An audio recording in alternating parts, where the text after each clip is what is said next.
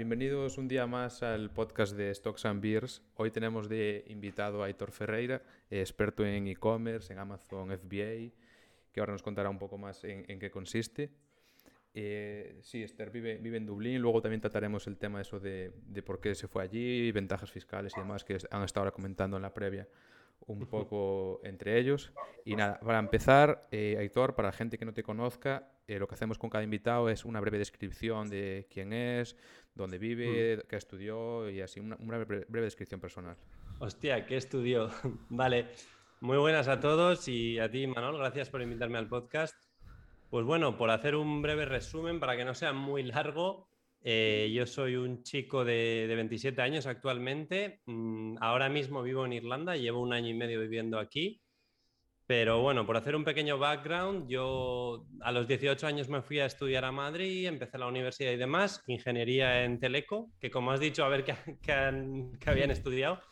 Empecé y nada, después de estar tres o cuatro años, no aprobé ni hostia, veía que no me gustaba el tema, lo terminé dejando y ahí fue cuando empezó mi, mi primer contacto con el emprendimiento, ¿no? Allá por no sé qué año, 2014 quizás o 2013, cuando a los tres años así de empezar la carrera, a los 20-21, dejé la carrera y me empecé a meter en el mundillo de la compraventa. Empecé primero vendiendo en eBay y luego en Amazon y luego Amazon FBA y demás, lo fui descubriendo. Entonces, pues mi resumen es ese, que llevo desde 2015 más o menos dedicándome a la venta en Amazon FBA y recientemente también, hace dos, tres años, empecé la marca personal en YouTube, Instagram y demás, en la que enseño precisamente a vender en Amazon FBA, pero también hablo de eh, negocios online o incluso marca personal, ¿no? de cómo crear una marca personal, que es mi segundo negocio, por así decirlo. Entonces, toco esos dos temas en, en mis redes sociales, Amazon FBA, comercio electrónico y marca personal a nivel negocio digital. Yo, 100% digital me refiero, no producto físico. No sé cuándo fue que empezaste con las redes sociales a darle caña. Yo me acuerdo de seguir, por así decir, eh, cuando empecé a seguir yo gente de emprendimiento, por así decir, mis primeros inicios de mm. emprendimiento, te seguía a ti, a Alex Izquierdo, el tema de, Facebook Ads. Luego también seguía a un amigo tuyo que es de ahí de... Sí, Iñaki Frances. Iñaki Frances fue el que me metió la curiosidad en tema de asesor financiero, un poco más de, de, la inversión y demás. De hecho, o sea, una licencia que estamos estudiando los del equipo de asesor financiero, yo empecé a descubrir mm. la, su existencia por, por Iñaki y me molaba los vídeos que hacía, explicando cosas y demás. Entonces, por así decir, esta es Aitor entre los primeras personas que yo seguí el tema de emprendimiento en Internet. Pues gracias, coño. sí, hace tres años, yo creo, ¿no? 2017 o así, tres, cuatro años. Ahí fue mm. cuando me empecé eso de, emprender, me metí en, en, proyectos, empecé a tocar criptomonedas y demás cosas de estas. Y ahí te conocí. Y luego el tema del, del Amazon FBA, que es una cosa que siempre me, me, llamó la curiosidad, porque yo empecé todo esto haciendo dropshipping, que es, no, es, no, es, no, es, similar, pero es, también, para empezar. Sí, es parecido. O sea, no, no cuentas con stock y demás. En Amazon mm. tienes que tener eso bien gestionado. Para la gente que nos está escuchando y, viendo, sí, ¿cómo resumirías Amazon FBA? De, ¿En qué consiste el modelo de, de negocio? Voy a, sí, como siempre voy a intentar ser conciso. Amazon FBA es un negocio de comercio electrónico en el que estás vendiendo productos físicos, pero previamente, eh, previamente sí, eh, compras el stock. Entonces, por diferenciarlo del dropshipping, en el dropshipping no compras stock, perdón, y haces una eh, inversión en publicidad y demás. O sea, no compras en stock y es como un poco más, más barato el comienzo y demás. Pero en Amazon FBA lo que haces es compras y vendes productos físicos compras más barato ese producto físico y lo vendes en Amazon más caro, haces ahí tu beneficio, pero requiere esa inversión de comprar productos. Entonces es compraventa de productos físicos en la plataforma de, de Amazon FBA o logística de Amazon. La gente se piensa que esto es un proceso bastante sencillo, ¿no? Lo asocian parecido al dropshipping, pero piensan que es dropshipping, pero en Amazon. Pero la cosa que hay detrás, yo vídeos que he visto tuyos de herramientas que tienes que tener para preparar los pedidos, para seguimiento, buscar mm. productos ganadores eh, y demás cosas, es un curro que, que lleva bastante tiempo y, y, mucha dedicación. ¿Cómo fueron tus, tus inicios en el tema de Amazon FBA, tus primeros pasos? Sí, a ver, pues relacionándolo un poco con lo que has dicho de que quizás no es tan fácil iniciarse como en el dropshipping, pues mis inicios fueron humildes, ¿no? Porque es lo que te estoy comentando. Tú necesitas comprar producto físico productos para venderlos en Amazon. Entonces, hostia, he encontrado este producto a 5 euros que se vende a 18 en Amazon. Ya, pero hay que poner 5, enviarlo a los centros logísticos, que se venda y luego ganas dinero, pero primero pones 5 euros. Entonces, eso a pequeña escala, pues puede ser invertir 50 o 100 euros un día, pero a medida que vas avanzando, tienes que empezar a invertir cientos de euros o miles de euros para seguir escalando, ¿no? Entonces, mis inicios fueron poco a poco. Yo recuerdo que dejé la carrera por allá, sí, pues cuando tenía 21 años más o menos, y, dije, venga, voy a ir full time a dedicarme a esto de Amazon. Ya llevaba controlando los seis o no sé cuántos meses, pero antes de dejar la carrera ya estaba vendiendo cositas y tal, entonces no fue tampoco lanzarme al vacío, porque también ya tenía un poquito cubierto, daba clases particulares y demás, pero yo siempre lo comento, era dar clases particulares para subsistir en Madrid y pagarme el alquiler, la comida y demás, los gastos, y con Amazon igual ganaba 100 euros extra o 200 euros extra al mes y así empecé, ¿no? Entonces, los inicios se resumen en, un, en una persona humilde de 21 años, sí, más o menos 21, 22, esos inicios, que, tío, que tiene poco dinero y no se puede permitir comprar 1000 euros de producto ni a China ni a ningún lado. O sea, compras 50, 100 y poco a poco, tío, y vas vendiendo y escalando. Y el primer mes vendes 50 euros, el segundo mes 200, el tercero 500 y así poco a poco. Pero para que os hagáis una idea, a mí me costó vivir de Amazon, de decir, me puedo poner un sueldo de 1000 euros limpios un año y medio, creo, un año y medio, dos. Hasta llegar a ese punto de poder decir, me pongo un sueldo de 1000 euros y luego seguía dando clases, por supuesto, para complementar y ganar mil y pico o dos mil en vez de solo mil. Eh, he visto una, hace tiempo una entrevista que habías hecho con, con Javier del Valle en, su Instagram, si no me equivoco. Desde aquí le mandamos un, un saludo a Javier.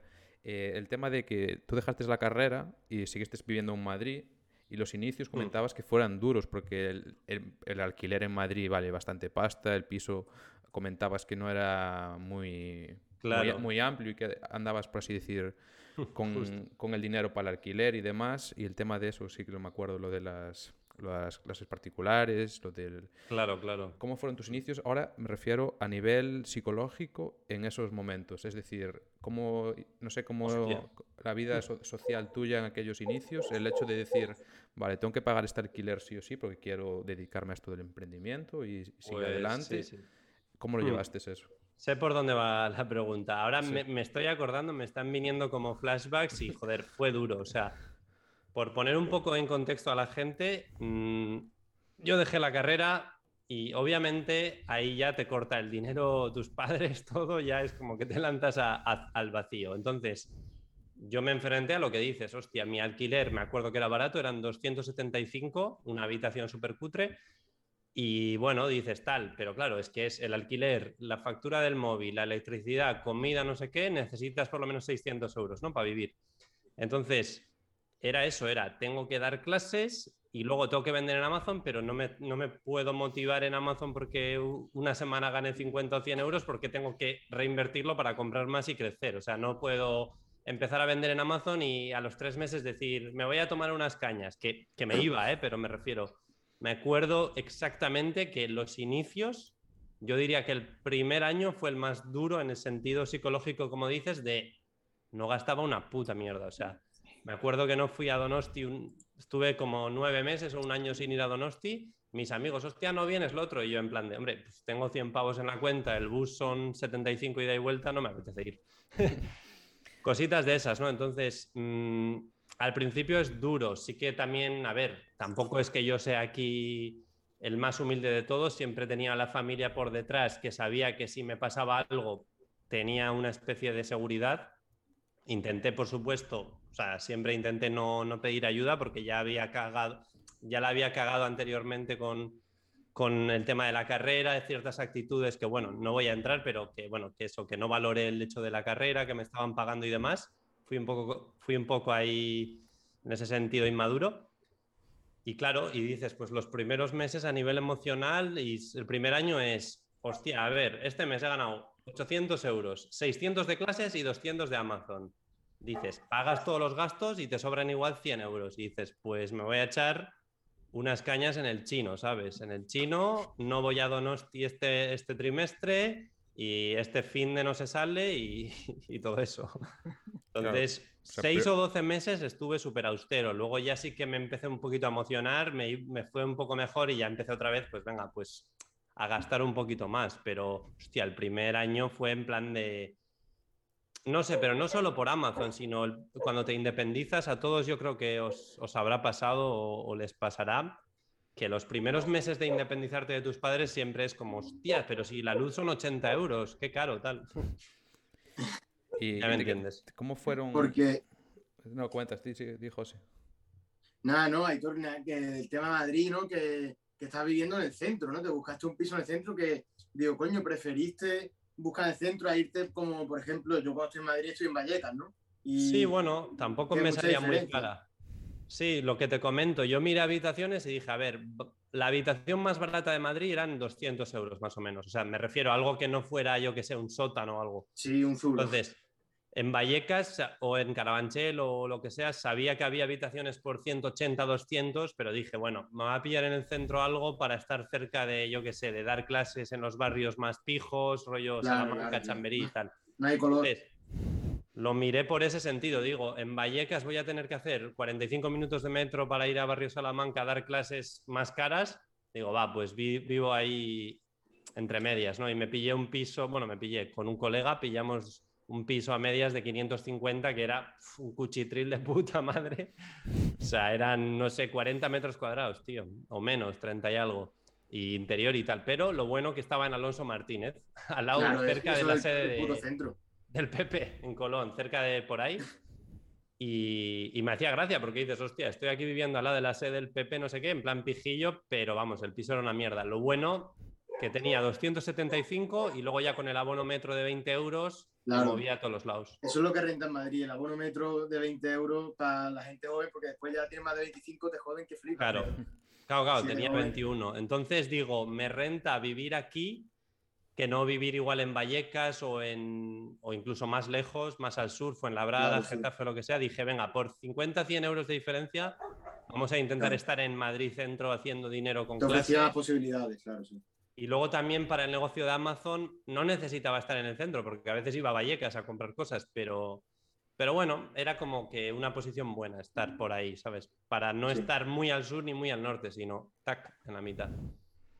Y el, Perfecto, tío. el tema de, de los inicios los lo acabamos de comentar, pero ¿cómo es el descubrir que se puede vender en Amazon FBA? Es decir, nosotros en el mundo de, Mm. de la inversión conocimos a- al equipo de JF Partners, de Javier y Fernando, y a raíz de ahí pues, eh, nos, nos hemos formado con ellos, los cuatro, hemos hecho eh, su curso, estamos en la comunidad y demás. Y bueno, si nosotros es, más- es por así decir, a ver, un poco más sencillo, ¿no? De inversión hay un mogollón de cosas en, en YouTube, en, Sí. en Internet en general. ¿En- ¿Tú en qué momento te das cuenta de decir, hostia, se puede vender en Amazon? Hay gente que está vendiendo en Amazon. ¿Cómo...? Mm, Yo te comento.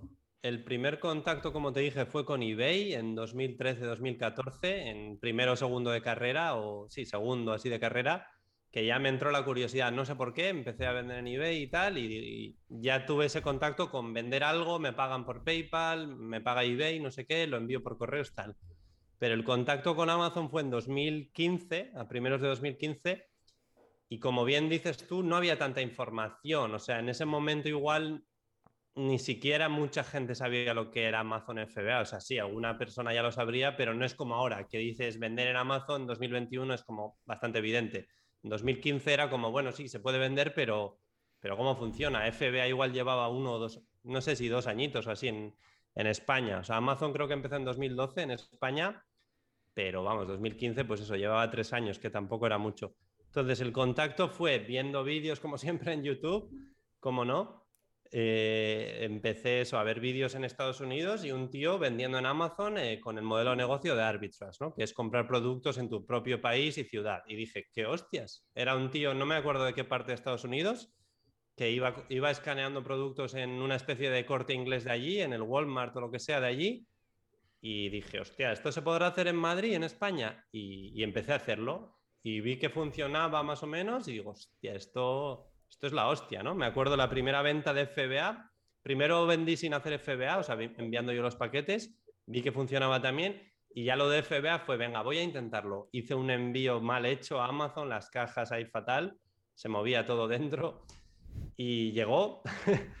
de repente, tío, me acuerdo, no sé qué, no me acuerdo qué día o mes fue, pero diría yo que marzo o abril de 2015. Y fue la de, hostia, se ha vendido algo. Y estaba tomando una caña o no sé qué, o no sé qué estaba haciendo, con un amigo hablando. Y vendí, me acuerdo, un producto que compré a 6, se vendió a 41,99. Y yo en plan, hostia. Ya. 6 pavos, que lo pillé en, en la FNAC de Callao, unas cajas de, no sé qué eran, de Skylanders o algo. Y digo yo, a ver, a ver, a ver, o sea, estamos locos. He comprado a 6, he vendido a 42. Calculé el margen después de las tarifas y eran como 15, 20 euros limpios, casi 20 euros limpios. Y dije, Flipa.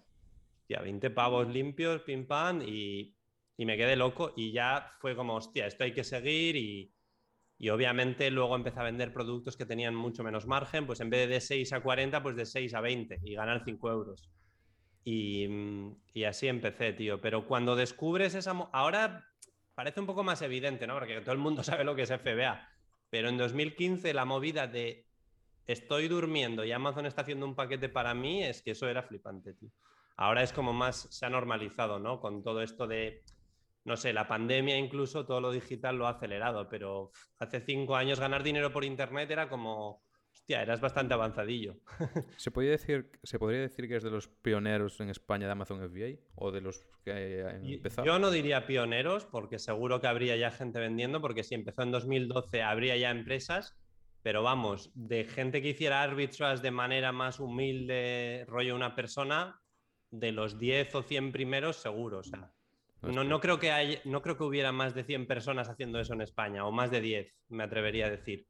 Pero bueno, luego ya vas avanzando y dices, joder, hay mucha más gente vendiendo, ¿no? Pero sobre todo eh, había empresas, o sea, era muy, muy complicado ver así algún autónomo o algo, sí que habría, pero más empresas establecidas, ¿no? Y obviamente haciendo de manera más profesional, no haciendo el tema arbitrage, que era lo que hacía, lo que hacía y hago yo. Y el tema de, los americanos, ¿tienes algún... Porque esto suele pasar que cuando ocurre algo así novedoso o innovador, suele llegar a España meses después de que en Estados Unidos ya lo esté Sí. rompiendo, suele pasar bastante. ¿Tienes Sí. algún referente o así cuando empezabas en Mm. América o en otros países? Digas, "Eh, guau, este es un crack, tiene un canal de YouTube, explica. Sí, sí, sí. Em, el tío este que te digo, que vi un vídeo de un tío escaneando en un Walmart de allí, no me acuerdo de su nombre, o sea, no estoy muy seguro. De ese tío ya no le sigo ni nada, pero es lo que dices tú. Allí ya llevaban, yo creo que varios años ¿eh? con el tema del arbitrage. Yo creo que tranquilamente cinco años así ya llevaban con la modilla esa, desde 2010 o incluso un poco antes, y, o 2012 o lo que sea. Y, vi a ese tío y no me acuerdo de su nombre. eh, mm, recuerdo que era como, no sé si era mexicano o algo, pero bueno, vivía por ahí por Phoenix o lo que sea. Y luego ya sí que me acuerdo de nombres que obviamente ahora les sigo. Uno de los tíos que más me influyó fue Rizzy Rizzles. Se llama el tío, es, bueno, pues un tío que se dedica a hacer arbitrage en Amazon y demás, que lleva vendiendo 12 años o algo así, desde el 2008, 2010 y luego varios más, pero ese, ese yo creo que fue el que más me, me impactó, porque era un tío que vendía 90% de las ventas eran libros de segunda mano y en aquella época, en 2015-16, cuando lo descubrí, vendía medio millón al año y era como, hostia, un tío que vende 500.000 al año solo vendiendo libros. Dije, joder. Y empecé yo a vender libros, de hecho, en Madrid y dijo, no llegué a vender 500.000 al año, pero llegué rápidamente en uno- un año y medio, dos, a, a las seis cifras, ¿sabes? A 100.000, que dices, joder, pues al final esto está funcionando. Y eh, ese tío me marcó mucho, Rizzy Rizzles, le podéis buscar en YouTube. Y hablando todo, o sea, llevamos hablando un, un buen rato del, del Amazon FBA. Ahora vamos Mm. a centrarnos, por así decir, en, en la empresa Amazon y en todo el tema del e-commerce que en este 2020 se, se ha visto beneficiado. O sea, el e-commerce en el 2020 ha sido Sí. todo el mundo comprando cosas de... Igual gente que no había comprado nunca por internet empezando a comprar y demás. ¿Cómo ves tú el, el futuro del e-commerce? Obviamente ha llegado para quedarse, es una realidad ya asentada. Sí. Pero ¿cómo ves el, el futuro, en, tanto en España como a nivel global? A ver, eh, es que el futuro yo lo veo de puta madre, pero hay que recalcar que es que es presente ya. Cuando has dicho lo de cómo empezaste en 2015, no sé qué, en 2015 ya era incluso presente el vender online, pero es que ahora es como nadie se piensa el... O sea, nadie te suelta la frase ya de, uh, vender online, eso es arriesgado, uh, igual la gente no compra. O sea, en 2015 era como, vendes en Amazon y solo te dedicas al comercio electrónico, no sé qué. Era como, hostia, pero se puede. 2021, después de la pandemia y demás, como he dicho, O sea, ya es como un negocio que prácticamente casi todo el mundo te dice, ah, sí, sí, sí, eso es buen negocio. Entonces, el, futuro lo veo bien, el, presente, o sea, es evidente que se está vendiendo más, es, simplemente tienes que analizar datos, de vez en cuando suelo poner yo noticias eh, en Instagram y tal de se ha vendido eh, un 50% más en 2020 que en 2019 o lo que sea, no me acuerdo de los datos. Entonces, el presente lo veo de puta madre. España me parece un país muy, muy potente a nivel comercio electrónico, o sea, lo dicen los datos, no lo digo yo. No tenemos nada que envidiar a, Francia, Alemania, Estados Unidos, incluso a Reino Unido. Sí que es verdad que se vende más en Reino Unido y en Alemania, por ejemplo, porque tienen más volumen de población y un poquito más de compra masiva, pero no, no, hay nada que envidiar en España. O sea, es, solo vendiendo en España ya puedes vender mucho, o sea, mucho, mucho, mucho. Entonces, el e-commerce yo creo que va a seguir subiendo, eh, la pandemia lo ha confirmado y, y, yo creo que ha pasado un poco lo, de, lo que tenía que pasar, que es mi madre de 60 años ha comprado en Amazon por primera vez, mi tía de 72 años ha comprado no sé qué en Amazon que necesitaba o en otra web, que antes de la pandemia era gente que no compraba online probablemente. Entonces, yo me invento los datos. Si compraba un 50% de la gente antes de la pandemia online, ahora ha comprado un 75%. Entonces es como, ha subido eso. Eso va, eso va subiendo poco a poco y, va a llegar a ser pues como, como yo qué sé, como comprar el pan, tío. Estoy comprando algo online. Yo creo que, eso lo compro por Amazon, por lo, menos, no sé lo demás, pero yo... No, sí, totalmente. Hombre, tú eres joven, pero mi madre creo que las primeras compras online que ha hecho, por poner un ejemplo así más mayor, ha sido hace poco. O sea, esto, este, el año pasado. O sea, antes de eso no había comprado nada así, producto físico. Ya que estamos hablando de esto de, por así decir, de madres, eh, mi madre cuando hablo de comprar cosas online o así, siempre tiene las dudas con el tema de los pagos, de si le llegan estafas y, demás cosas. Eh, ¿Tú cómo ves eso? ¿Cada vez está mejorando el tema de la seguridad en los pagos y, y demás? Yo creo que sí, ¿no? Mm, sí, aunque bueno, es complicado porque si queréis podemos hablar del mundo cripto, inversiones. Yo no veo eh, a la gente preparada para tener una wallet en Bitcoin, todavía me refiero. Yo no veo a mi madre preparada para ir a, para ir a Coinbase o a Binance, comprar Bitcoin y luego pagar con, y luego pagar con Bitcoin en Amazon o, en algún lado, o, o hacerse una tarjeta cripto o algo, ¿no? Pero lo que dices tú, lo que hace 5 o 10 años le parecía una locura, que era poner la tarjeta de su banco tradicional español en, Amazon o en el corteinglés.es, pues ahora ya lo empieza a hacer, ¿sabes? Entonces, la seguridad ha mejorado. La cosa es, sea, la seguridad estaba ahí ya. Lo que pasa es que la gente tenía la paranoia de qué web rara es esta, lo otro. Ahora la gente, yo creo que normal, compras en pocos sitios. O sea, la gente usa YouTube, Google, Instagram, Amazon, Spotify y Netflix. Ya está. Luego ya alguna web rara, si eso, algún, alguna persona que controle más de un tema. Pues no sé, una chica, voy a mirar esta web de belleza o algo, yo qué sé, yo que soy un friki, voy a mirar no sé qué otra cosa de tal. Pero el público medio va a usar Amazon, Google, YouTube y, Spotify. Entonces, yo creo que la seguridad va está bien ya en los pagos y se está perdiendo el miedo a eso. Y una pregunta que tengo aquí, o sea, acerca de cuando se vienen eventos de Navidades, de Black Friday y demás, que me imagino que esos días tendrás más afluencia de, ¿no? de pedidos, de tráfico y demás. ¿Cómo gestionas tú esos días o días previos y demás? Dices, vale, ahora va a venir una campaña mm. potente o así decir, que hay que rentabilizarla, ¿no? Porque son X días y hay que darle, por así decir, caña durante esos días. ¿Cómo gestionas tú eso? Pues te va a hacer gracia. Yo no gestiono mucho por el simple hecho de que yo ya sé que va a haber más tráfico, pero no hago ningún tipo de campaña a nivel de descuentos. Por ejemplo, yo los precios no los toco. O sea, no bajo precios nunca. o sea, me refiero, bajo precios para estar competitivo, pero bajo precios en abril o en junio, eh, o sea, no, no en Black Friday. Entonces, no hago ningún tipo de estrategia a nivel de precios ni de marketing porque los productos que vendo ya se venden de por sí, ¿sabes? O sea, no hay que hacer publicidad ni descuentos ni nada. Obviamente, si pones un precio más bajo, se vende más rápido, pero no interesa, tienes que proteger tu margen. Lo que sí hago es quizás, y recomiendo a la gente, es pues mm, eh, acumular más stock, ¿no? Si tienes un producto que se vende, que vende 10 unidades al mes o 5 unidades al mes, pues ya sabes que en, Black, eh, que en noviembre, en vez de 5 unidades al mes, igual te vende 20, 3, 4 veces más. Lo que tienes que hacer es intentar comprar más stock o lo que sea, o simplemente hacer una inversión un poco más fuerte en stock, pero no en cuanto a bajar precios o promociones. Esto no es tener una tienda online que dices, estamos de Black Friday, no sé qué, o sea, yo no pongo nada en Amazon, yo lo dejo todo igual, incluso subo precios y veo que puedo para ganar más o lo que sea. Y es eso, la estrategia simplemente es de previsión de compra de stock y de inversión a nivel de las finanzas de tu negocio. En plan, hostia, igual me interesa comprar más, pillar un crédito para comprar más o, gastar más de mi dinero para comprar más producto y tal. Y luego ya sabes que cuando termina noviembre y diciembre se empieza a vender un poco menos y, se estabiliza todo el año un poco. Y luego... O sea, baja el tráfico y vendes menos, pero es eso. El tema de todo el stock que tienes disponible, el inventario, los márgenes que de cada producto y eso, me imagino que tendrás un Excel bien montado o lo llevarás a rajatabla. no, hay, hay softwares avanzados ya, más o menos cuando empiezas a controlar el negocio, tienes siempre la opción de tener un, software de 50 o 100 euros que, te hace mucho mejor lo que tú podrías hacer manualmente o con un Excel. ¿no? Entonces, para el tema de precios, yo tengo un software que me automatiza todo, por ejemplo, le pongo una horquilla por abajo y por arriba. Por ejemplo, compro un producto a 10 euros, lo quiero vender a 24 más o menos pues digo, véndelo entre 20 y 30. Si estoy yo a 24 y entra un tío a 23, se pone a 22,99 automáticamente. Entonces le pones la horquilla por abajo y por arriba, repito, y ya eso funciona pues automáticamente. A las 3 de la mañana cambia de precio si hace falta.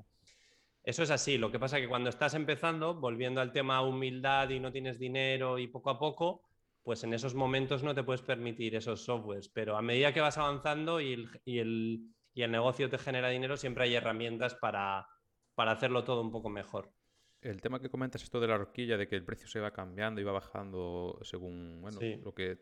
Yo tengo en Amazon una extensión, que no sé si te lo vi igual a ti en un vídeo, alguien de Equipa, que, que mm. pones para que te avise cuando un producto llega a un precio determinado y va cambiando y te vas viendo. Es eso, ¿no? No, no, es otro software, pero sí, ese software es muy utilizado dentro de los vendedores. De hecho, yo en mi curso de Amazon y demás tengo como tres o cuatro horas hablando de Equipa pero no, o sea, tú lo estás usando desde el punto de, vista del comprador. Es decir, eh, está esto a 100 euros, avísame cuando esté a 80, 90, que igual lo compro. Pero yo lo que hago es hacer un análisis con esa herramienta concretamente de a ver si algo se vende, qué precio medio tiene, para yo poder decidir si, hostia, lo puedo comprar o no, ¿no? Imagínate, tú ves un producto a 10 euros y ves que está en Amazon a 30, pero está a 30 ahora, igual mañana está a 20. Entonces voy a esa herramienta y miro precio medio, Precio medio últimos 90 días y me pone 27,70. Y digo, vale, de 10 a 27, sí. Pero si me pone precio medio 19, digo, hostia, de 10 a 19 no, que, pierdo dinero o, gano poco o lo que sea.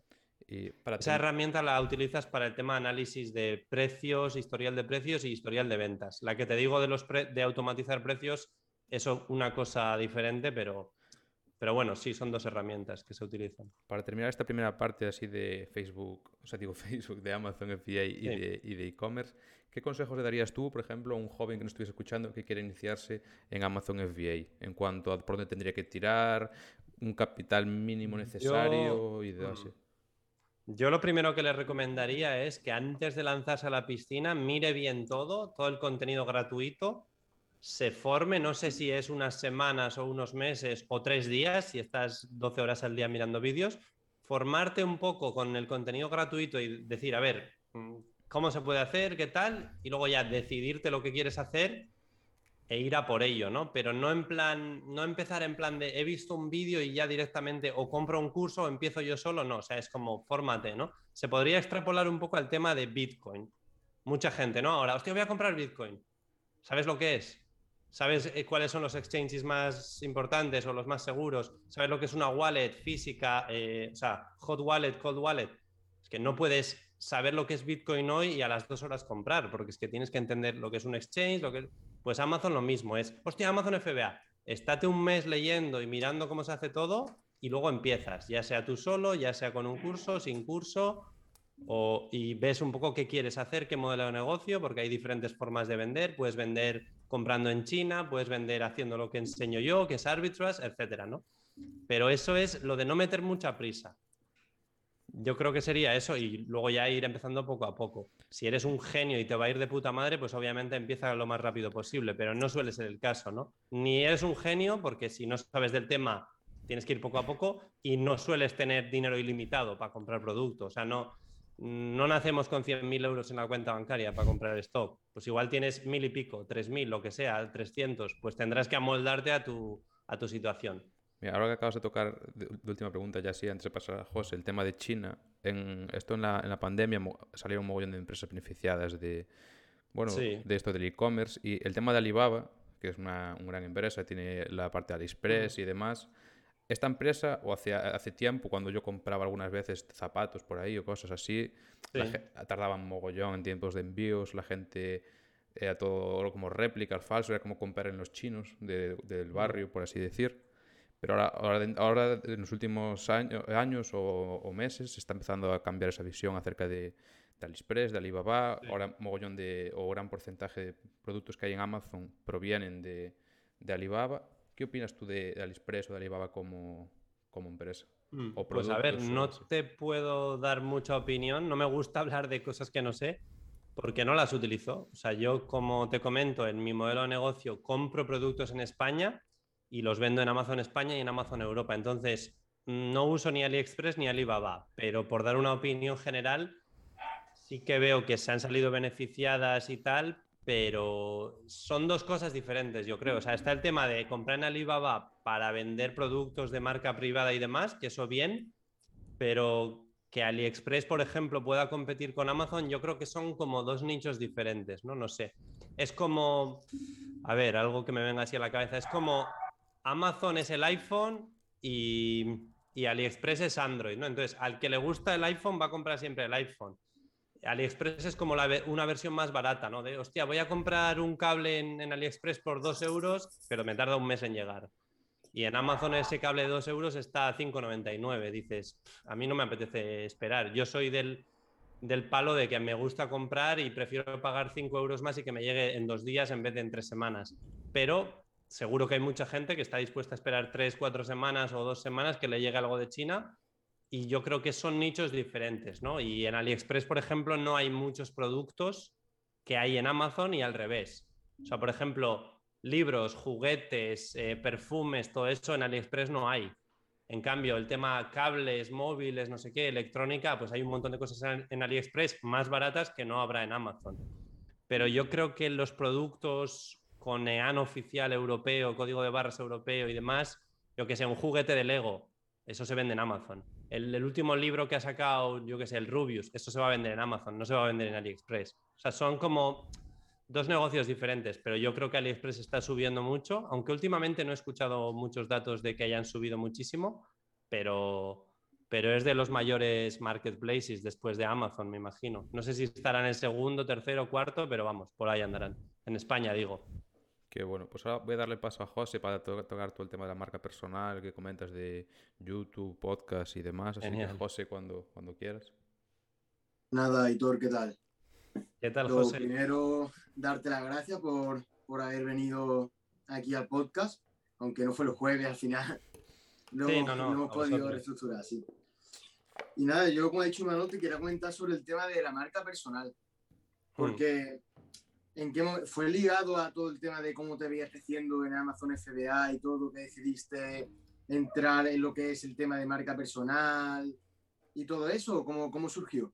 Pues, mm, a ver, yo creo que realmente surgió, esto lo suelo comentar con algún familiar, es, yo llegué a un momento que ya llevaba tres años vendiendo en Amazon o lo que sea, dos, tres años, y dije, a mí esto no me llena al 100%, o sea, para que me entendáis, tú compras productos, ya sea físicamente en Madrid o lo que sea, o online, haciendo online arbitrage, te llegan a casa, no sé qué, los envías, haces las cajas y vendes, ganas dinero, qué bonito todo, pero realmente estás solo. O sea, no vas a una oficina a currar, no hablas con nadie, no respondes ningún mensaje de nadie, es como súper impersonal el tema de vender en Amazon, ¿vale? Es, tienes un negocio impersonal y cero social, o sea, no, no tienes ni compañeros de curro, ni, ni como estoy ahora haciendo un podcast con vosotros, ¿no? Es una charla que a mí me gusta hablar, conocer gente, entonces no tenía esa parte y dije, tío, tengo que hacer algo más. Y luego también con la idea de montar un segundo negocio.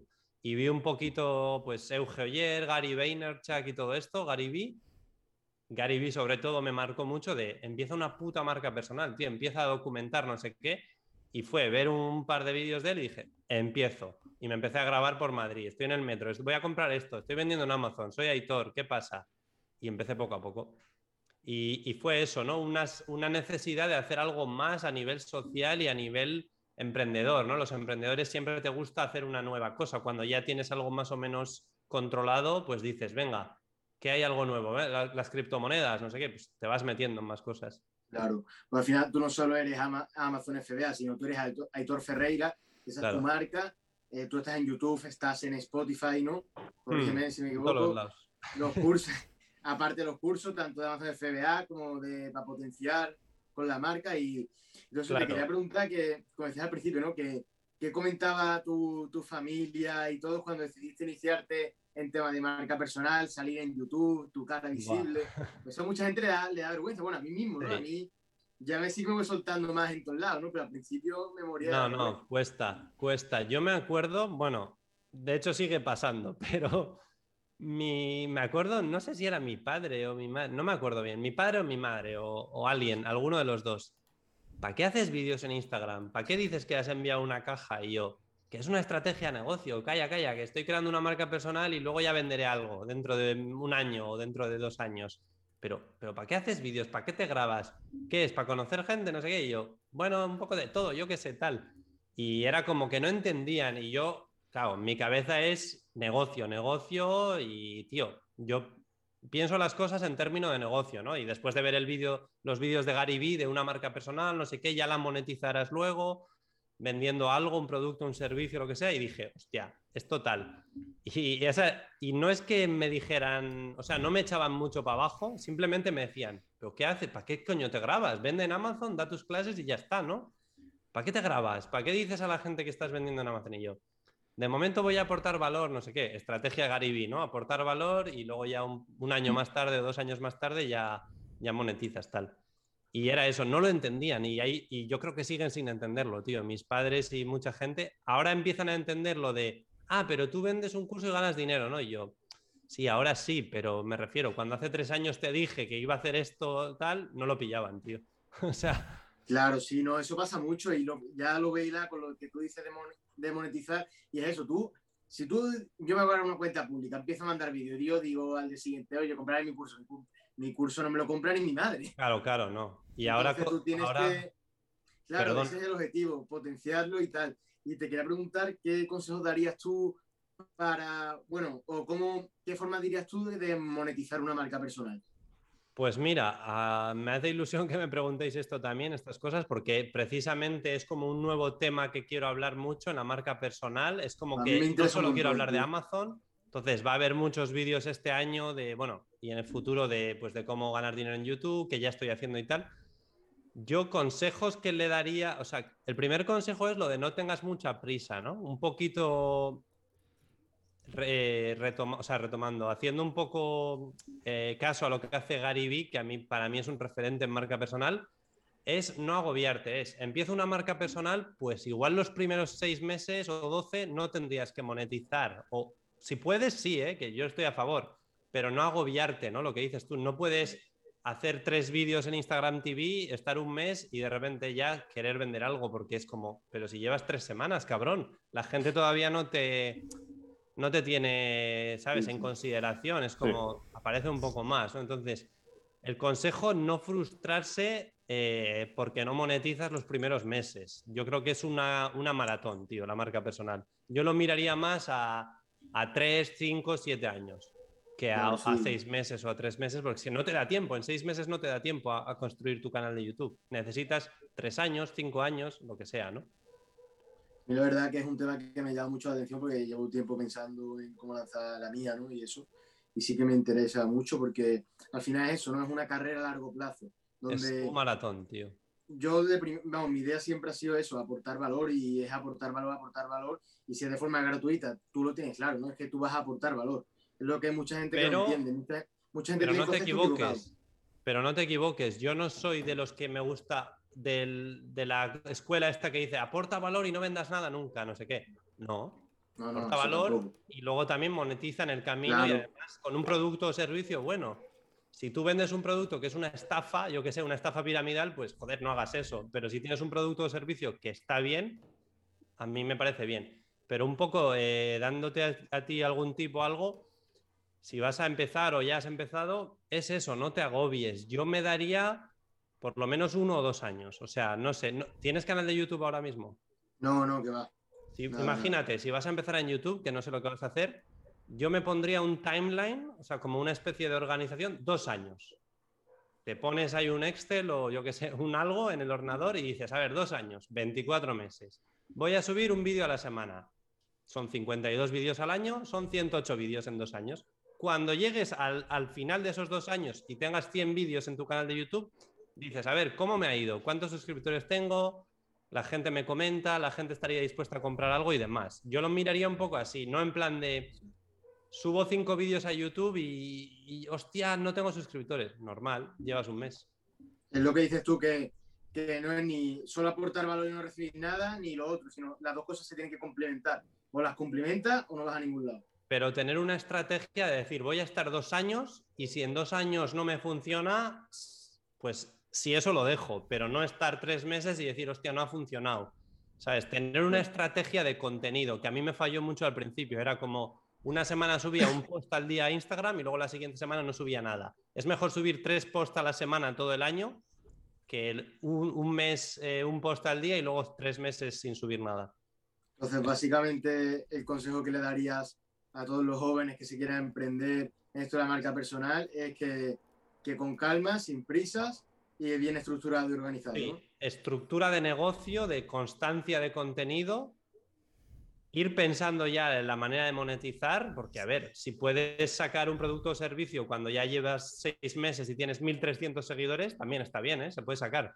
Pero hasta que no tengas algo de audiencia no puedes sacar nada, ¿no? Entonces, la audiencia se va a construir con constancia de contenido y, y paciencia, lo que dices tú una persona llegará a, un negocio de marca personal rentable en un año y a otra persona le costará tres años y a otra seis y otra no lo conseguirá. Entonces tienes que estar dispuesto a, aceptar eso. Perdona, y, y Garibi dice, dice una cosa, que es que mucha gente, que es lo que comentas tú, Aitor, que se obsesiona mucho con los followers, de que paso un mes y tengo cinco. Y Garibi dice que todo el mundo empieza con cero followers y tú tienes que seguir ese, ese, plan tuyo. Mi plan es este, este, este, y la gente viene sola ya. Pero es esa constancia y esa disciplina.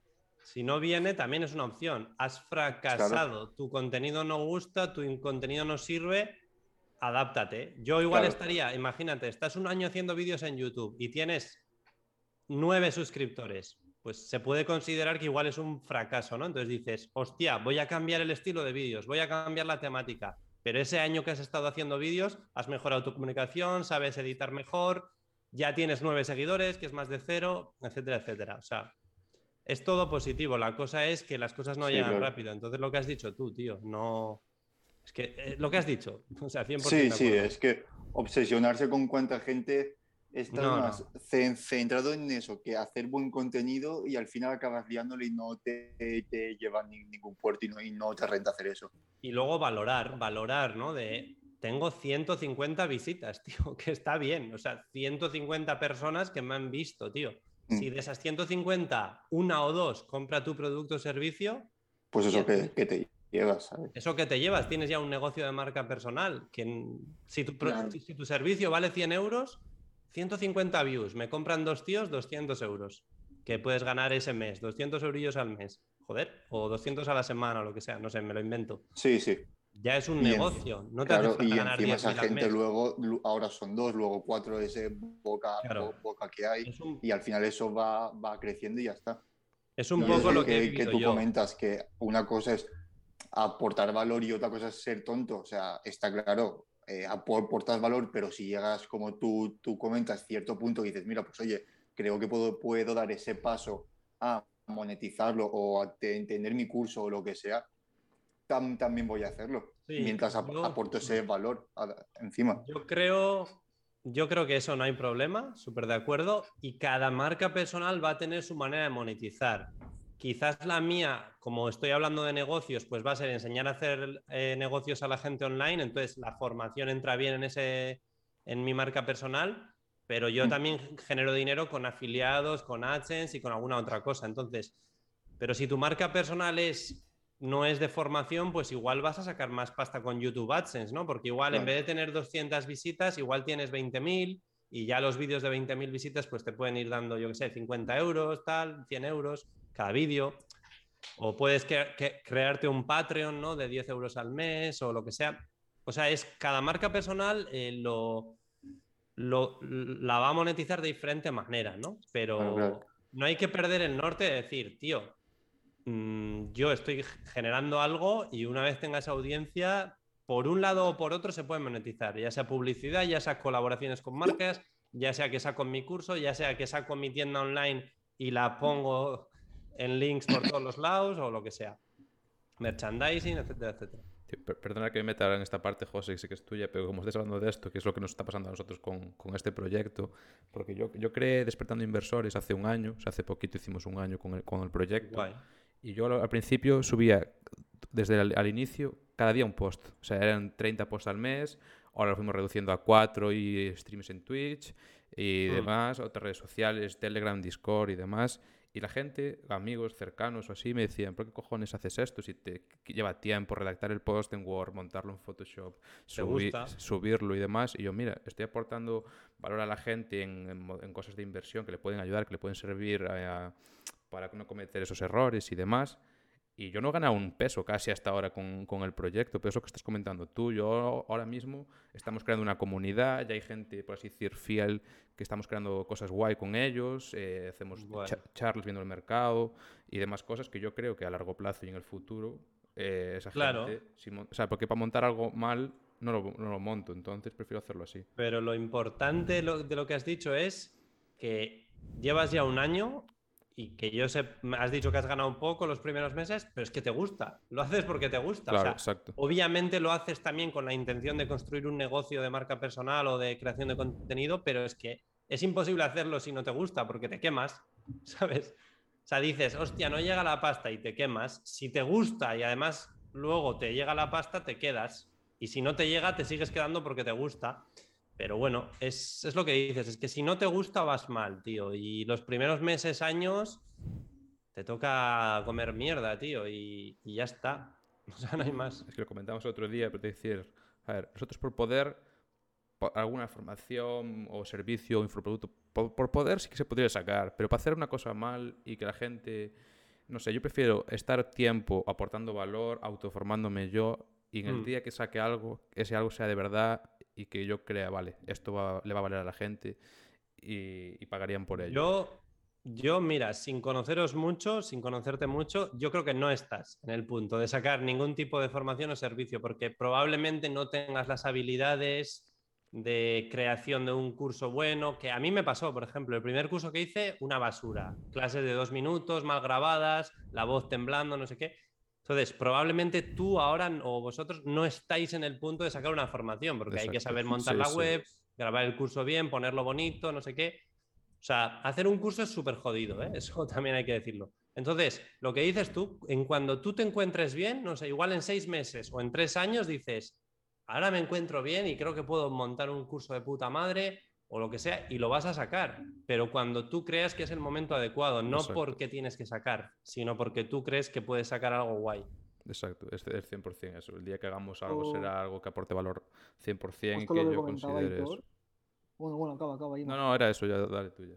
Que justo lo que comentaba Hitor, que muchas veces hemos hablado del equipo y, y hemos llegado a la conclusión que decía él, que aún, aún, siendo, aún siendo cuatro, estando al 100% siempre eh, invirtiendo y llevando mil cosas que hasta nosotros mismos no, nos vemos capacitados de poder ni montar un curso, ni poder dar clases, ni, ni nada, y, llegamos a la conclusión de que preferimos seguir aprendiendo y seguir chupando ordenador hasta el momento en el que digamos, oye, estamos 100% preparados para poder hacerlo o estamos seguros, pero sí que es verdad que lo que, lo que, lo que comentas, que para hacer algo mal, que que no vale la pena, que es mejor tardar un año, dos años, tres años, el, tiempo que haga falta, pero que en el momento en el que lo hagas estar seguro de ti mismo, eh, tener un equipo como el que tenemos, que, que, nos apoyamos, ¿sabes? Y poder lograrlo, lograrlo bien. Sí, sí, no, 100%. ¿eh? Yo creo que es lo que dices, eso de...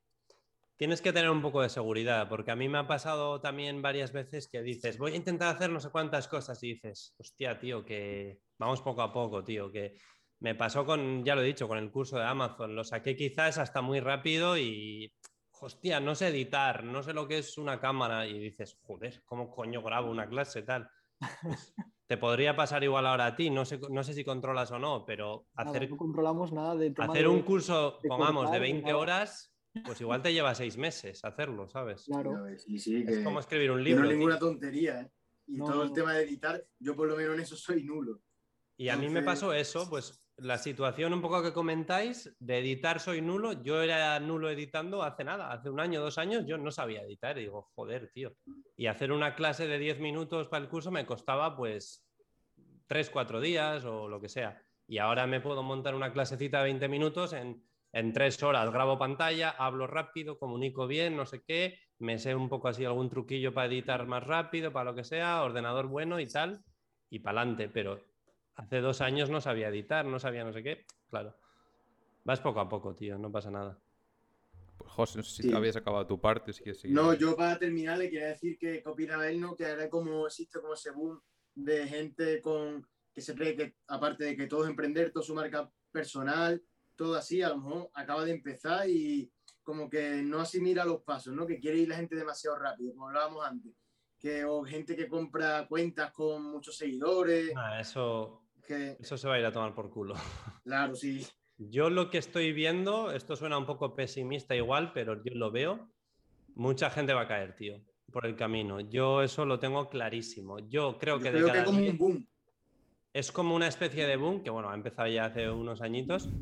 De cada 10 marcas personales, me atrevería a decir que 8 o 9 van a fracasar, pero no porque por ellos mismos, sino porque es que es así la vida, tío. O sea, Va a haber 10 marcas personales y 9 van a fracasar. Los que aguanten ahí durante años seguirán y probablemente llegarán a construir un negocio con el que puedan vivir de él o lo que sea.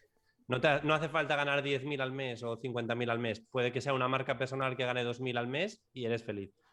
Pero eso, yo lo veo un poco pesimista en el sentido de la gente no está preparada para las hostias y mucha gente va a caer. Y de hecho yo ya lo veo de, ya, este tío que hacía vídeos hace un año ya no hace nada. Este otro que llevaba seis meses sin publicar nada. Me ha pasado a mí también, ¿eh? Momentos de bajona que dices, no me apetece seguir, lo dejas un mes y dices, me cago en la puta, a seguir. Claro, tío. Es que sí es una competencia muy fuerte también y es, un sector, por así decirlo, un sector, vamos a ver, sí. pero en el que existe una gran competencia. Entonces, o estás activo y das la cara todos los días y te muestras, o es que te comen. Yo creo que ahora es eso, estar activo, esa, tensión de tener que publicar un par de vídeos a la semana en YouTube o en Instagram, eso no es fácil porque son, son dos vídeos a la semana todas las semanas del año, ¿sabes? Las dos semanas que te vas al pueblo de vacaciones hay que programar vídeo. Claro, ya me entendéis, que puedes parar un poco, pero si tú paras, otro sigue. Entonces, la estadística esa de, que de cada 10 marcas personales, 9 van a fracasar, pues yo creo que, lo resume todo. Entonces bueno, aquí queda, lo podremos comprobar unos años, a ver qué ha pasado. No, es un poco mirar a tu entorno y decir, a ver, de mis colegas, eh, cinco empezaron canal de YouTube, cuatro lo han dejado. ¿Sabes? O sea, probablemente sea así la estadística. No sé, me lo, estoy inventando, ¿eh? pero yo de mi entorno de Madrid de hace un par de años o tres, había un montón de gente que tal y, y sé que lo han dejado ya. O sea que es duro, tío. Sí, es que eso parece fácil, pero no lo es porque dices, vale, en un primer momento comentas, vale, pues yo hago un par de, de, vídeos o de posts o de lo que hagas, semanales, esto, lo otro, fácil, tal, pero cuando empiezas a hacerlo y ves que te ven cinco personas, dos, eso también. dices, bueno, pues es el principio, pero cuando llevas así un mes o dos, mentalmente dices, ya, bueno, igual esto no es, no es, no es para mí, es total. Son esos momentos en los que más tienes que, que, continuar dándole, sigue, sigue, porque al final si persistes, al final es lo, lo, lo, que hemos comentado antes, que todo llega, pero claro, es lo que tú comentas, que hay gente que dice, bueno, pues igual no valgo para esto y lo, y lo dejo. E igual al mes pro, próximo es cuando tiene ese boom, ¿sabes? Pero no, no. ese rendirse fácil. es lo Sí. que lleva a que caigas.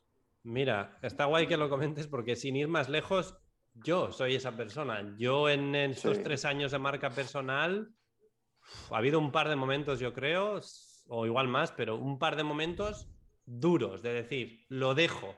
Uno fue cuando llegué a 9.000 seguidores o así, o 10.000 en Instagram, me acuerdo que en esa época se crecía bien, bastante más rápido. Llegué a 10.000 y dije, "Uf, igual lo dejo, tío. O sea, no sé, no me hizo ni ilusión ni nada, ni 10.000 ni swipe up. Entré como en una paranoia. Eso fue igual hace un año y medio. Y, otra, y otro momento de dejarlo fue aquí en Irlanda, que decía, tío, "Uf, pues no sé, pues igual lo dejo. Pues por, por razones, ¿no? Pues porque no te apetece grabar o no te ves motivado o te entra Sí. cualquier tipo de bajona, lo que dices tú.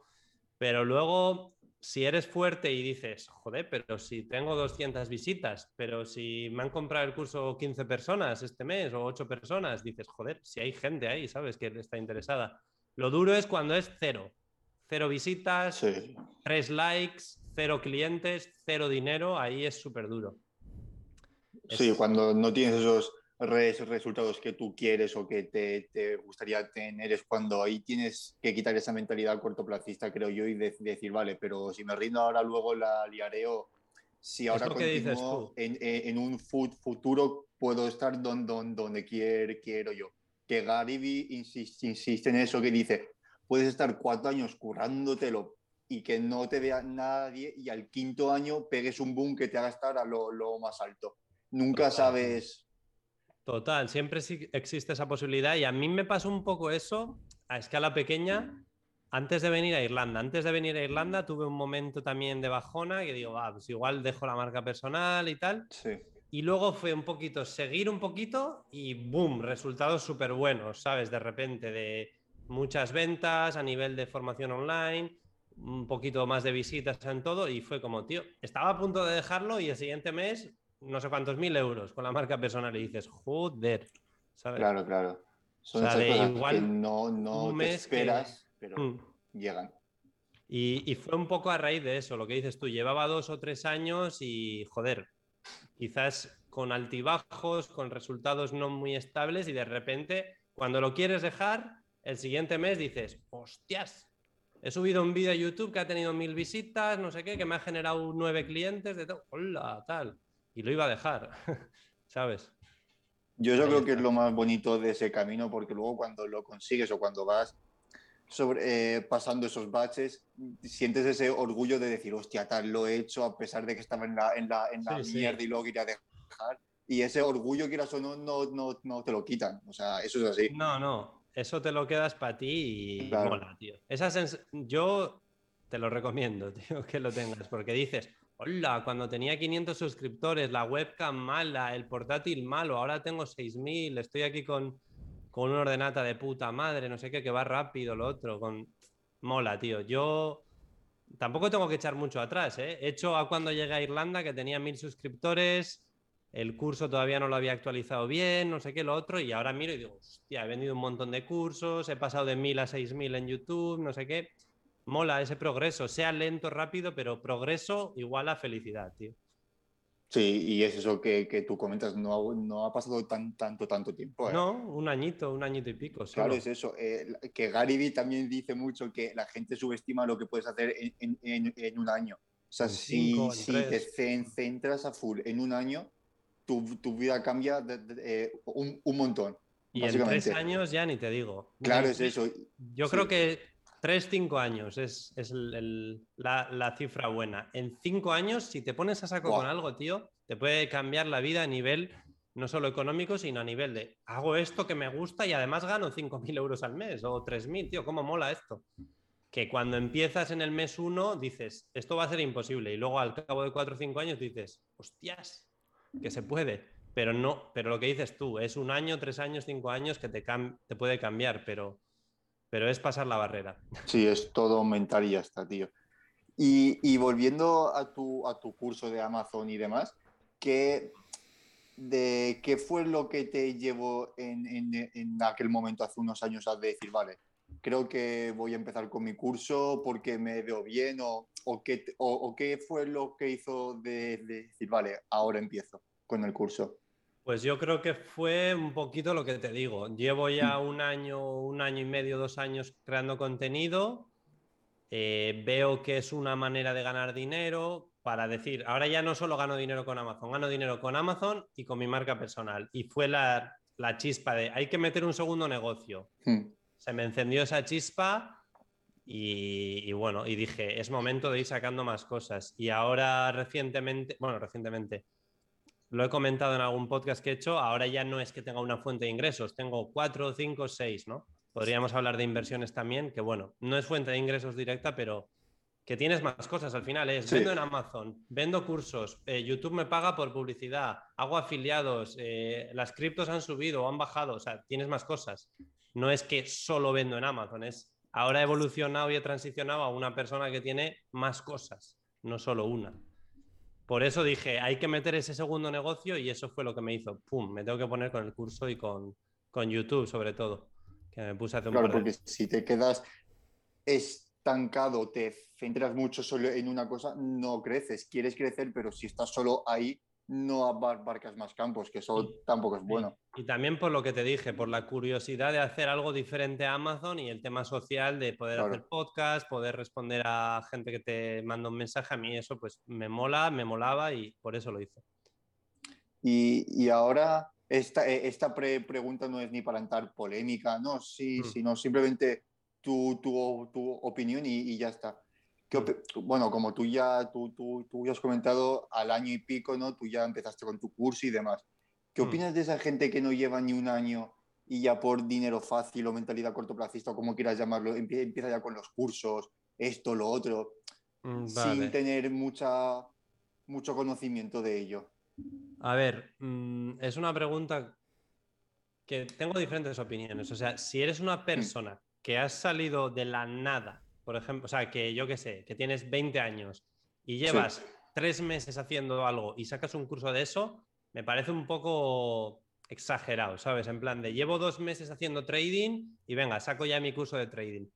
Pero si eres un tío de 40 años que no tenías marca personal, pero llevas siete años haciendo no sé qué y eres bueno, no me parece malo que tengas 500 seguidores, lleves un mes o dos y ya saques algo, porque si tienes experiencia que te respalda tu No, claro, sí. y tal, lo malo es lo que dices, ¿no? Eh, alguien que lleva literalmente menos de seis meses en algo o menos de tres meses y te saca una formación, es como, tío.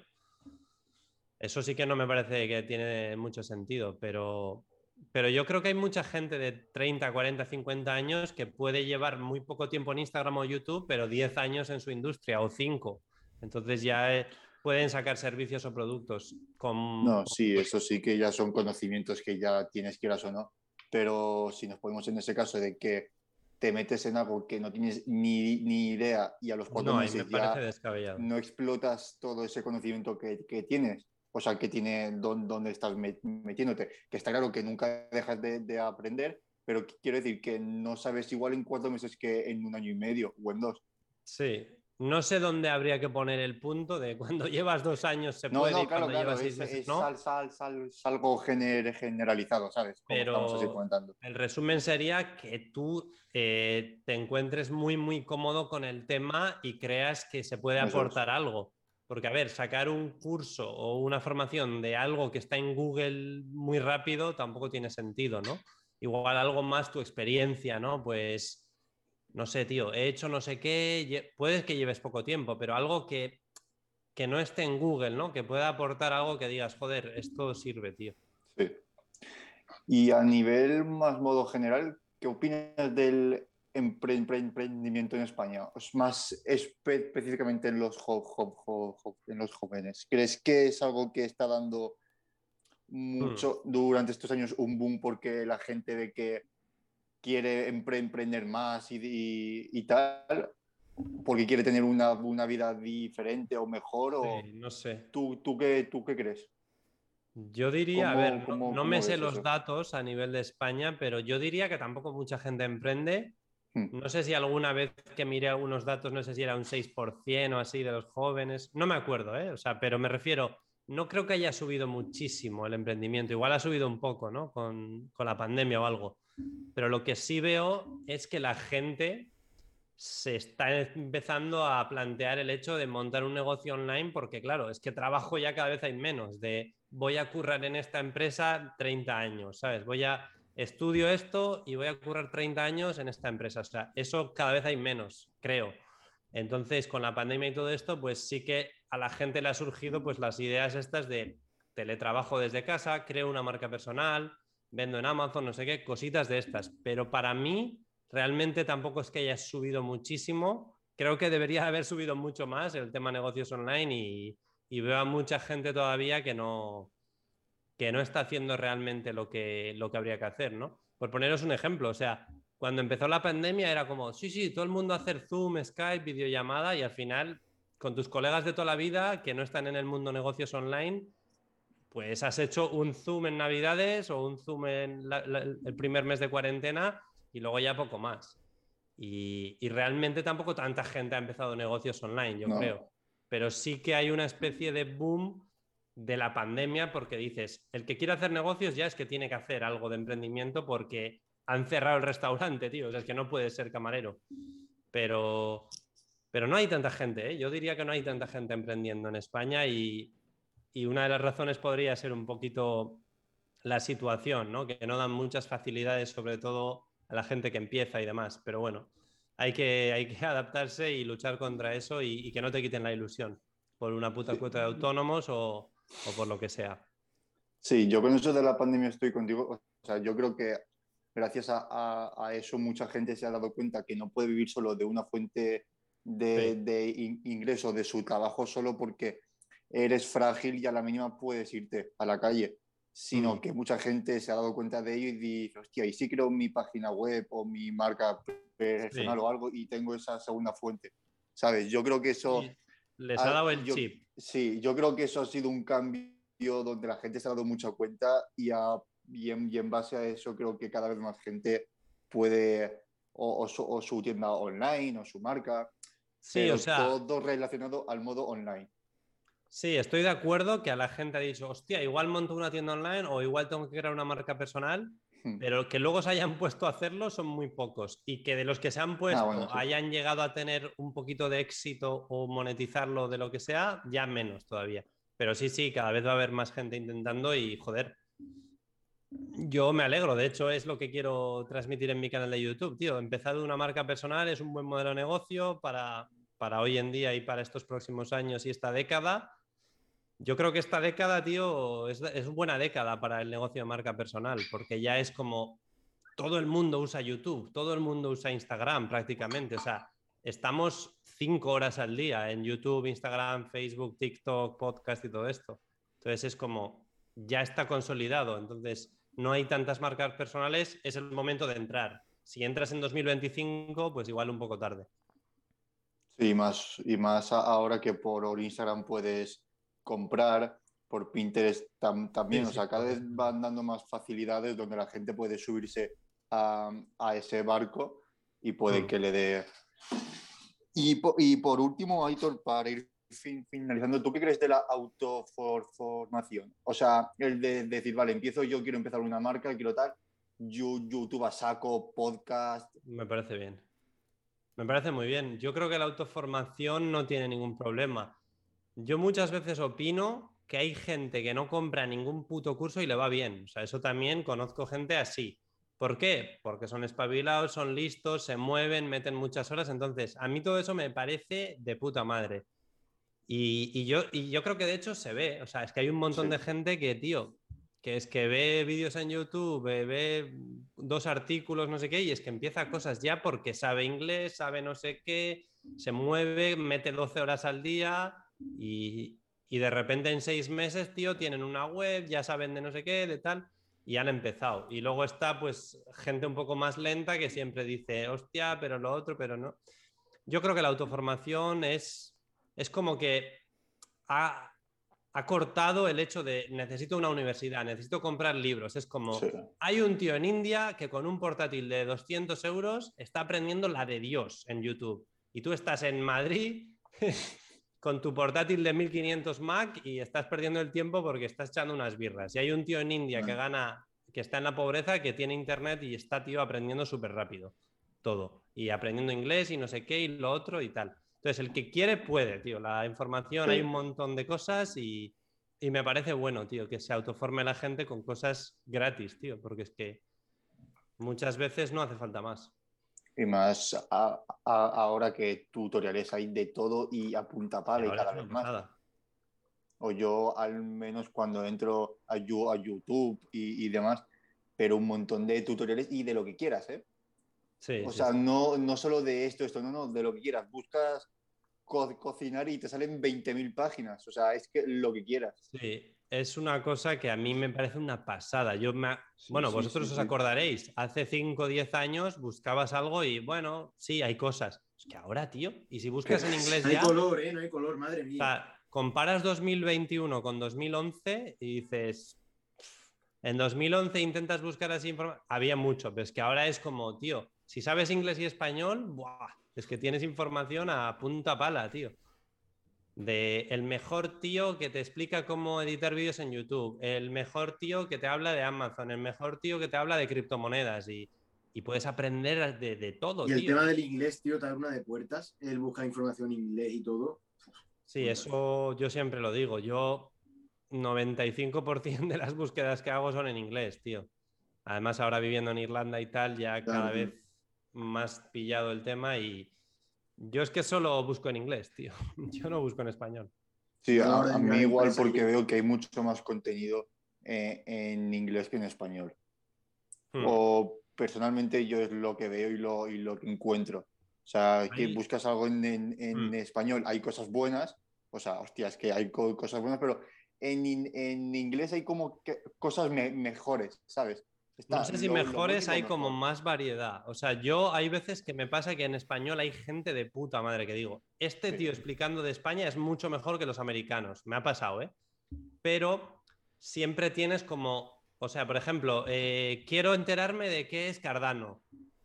En España hay cinco tíos que lo explican bien y en Estados Unidos hay 50. Y dices, te puedes ver todos los 50 o 100 vídeos de todos los estadounidenses y ya ves todo, el malo, el bueno, el youtuber malo, el que explica mal, el que explica perfecto y encuentras al final, es que el, el que explica de puta madre y sabe mucho. En España es como, pues hay mucha menos variedad, entonces pues puede que sea bueno o malo, pero tienes menos opción. Sí, y es, es, es eso. En, en inglés, si no te gusta uno, tienes 48.000 más, ¿sabes? Y Claro. puedes ir variando ese contenido. Totalmente, tío. Bueno, Héctor, eh, por, por mi parte yo ya está. Ha sido Muy un bien. placer y Gracias, te tío. dejo ahora con el se- señor Santi para que habléis de, de vuestras cosas. Muy bien, gracias. ¿Qué tal, Aitor? Eh, bueno, yo iba a encaminarlo un poco a tema fiscalidad, pero voy a aprovechar que estoy hablando contigo y, y vendes muy bien por, por Amazon. Y bueno, al principio de la conversación, eh, lo hemos comentado por el chat, Juanjo y yo, y Álvaro, y yo nunca había utilizado Amazon hasta que llegó la, la pandemia. Y la verdad que me compré un libro por Amazon y fue comprarme un libro y no he parado de utilizar Amazon para cualquier cosa. Y en la pandemia la verdad es que fue bestial porque leí mucho y la verdad es que me compraba un libro y, y la, la logística de que al día siguiente tener el libro, yo sigo sin, sin entender la logística, pero hizo que, que fuese ya consumidor de, de Amazon. La verdad es que Joder. es lo que tú decías, que Vale, vale. cambia el chip. Y, y lo que decías de tu madre, me está pasando lo mismo con la mía. Hmm, O sea, mi madre es una persona que siempre quiere ir a la tienda, tocar el material, Sí, eh, y lo que comentaba también Imanol, ¿no? Del tema de, de que no me timarán, no, no, yo no quiero poner la tarjeta aquí, yo no quiero, ¿sabes? Bueno, pues ahora verla en Amazon buscando productos para ella, a mí me choca, ¿sabes? Cuando yo, por ejemplo, hasta hace un año justo de la pandemia, yo no utilizaba para nada Amazon. Y ahora es, quiero una cosa, me meto en Amazon. Entonces, sí que le veo mucho futuro y, y me gusta. Sí. Y te lo iba a enlazar también por lo que habías comentado de, de Irlanda y con todo lo que había pasado, bueno, ya hace un par de meses por el tema del Rubius, pero bueno, durante muchos años hemos visto gran Mm. fuga de, de- de gente.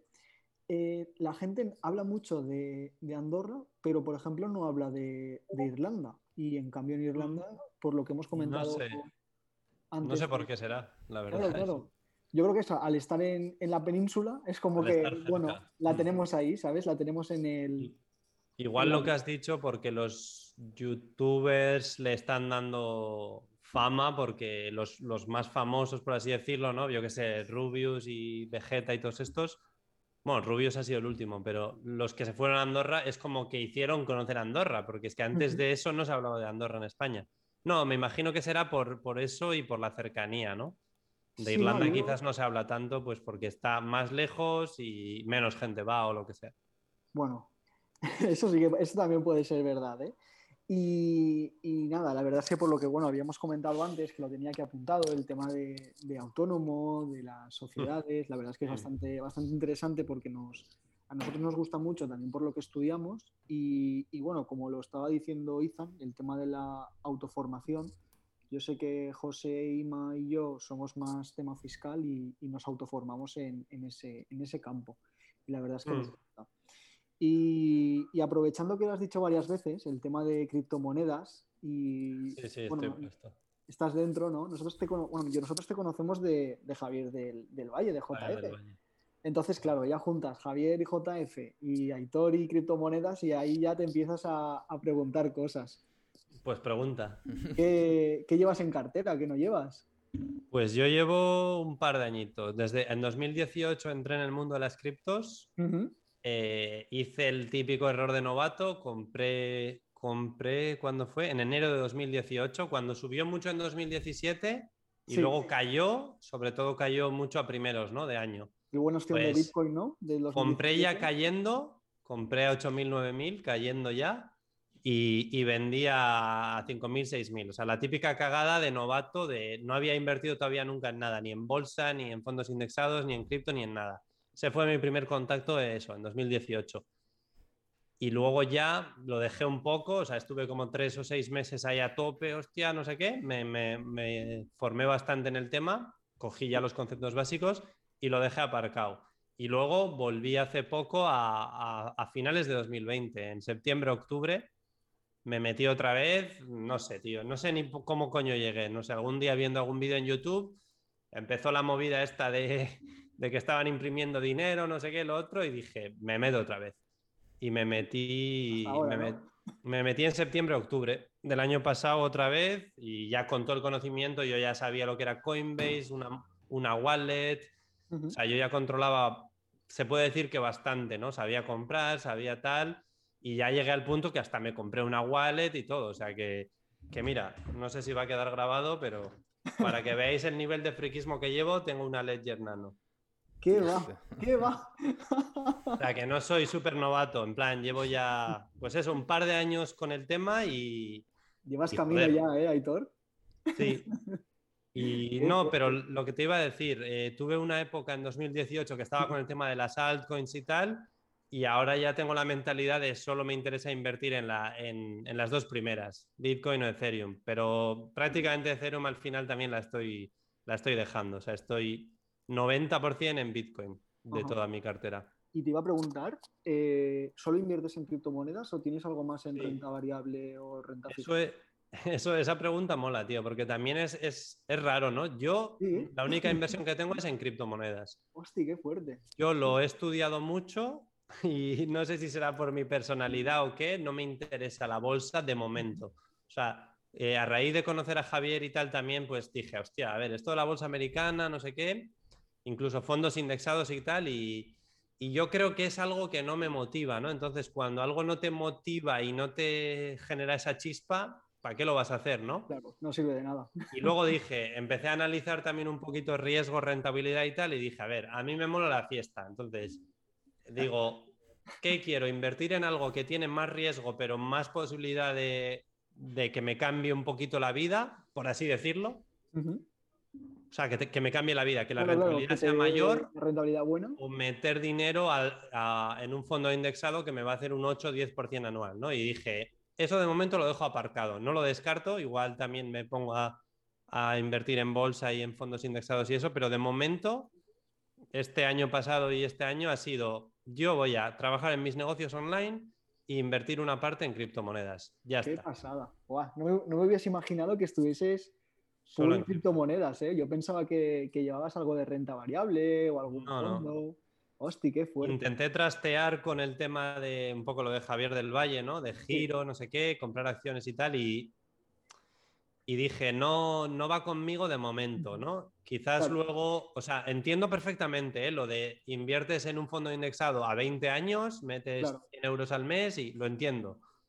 Pero claro, yo es que a 20 años de momento no sé lo que me va a pasar, entonces no sé si empezar ahora o empezar el año que viene, pero entonces es como, lo he pospuesto, y de momento estoy en mis negocios, que creo que me puede generar más dinero, y en cripto, que también creo que tiene más, Más más, potencial.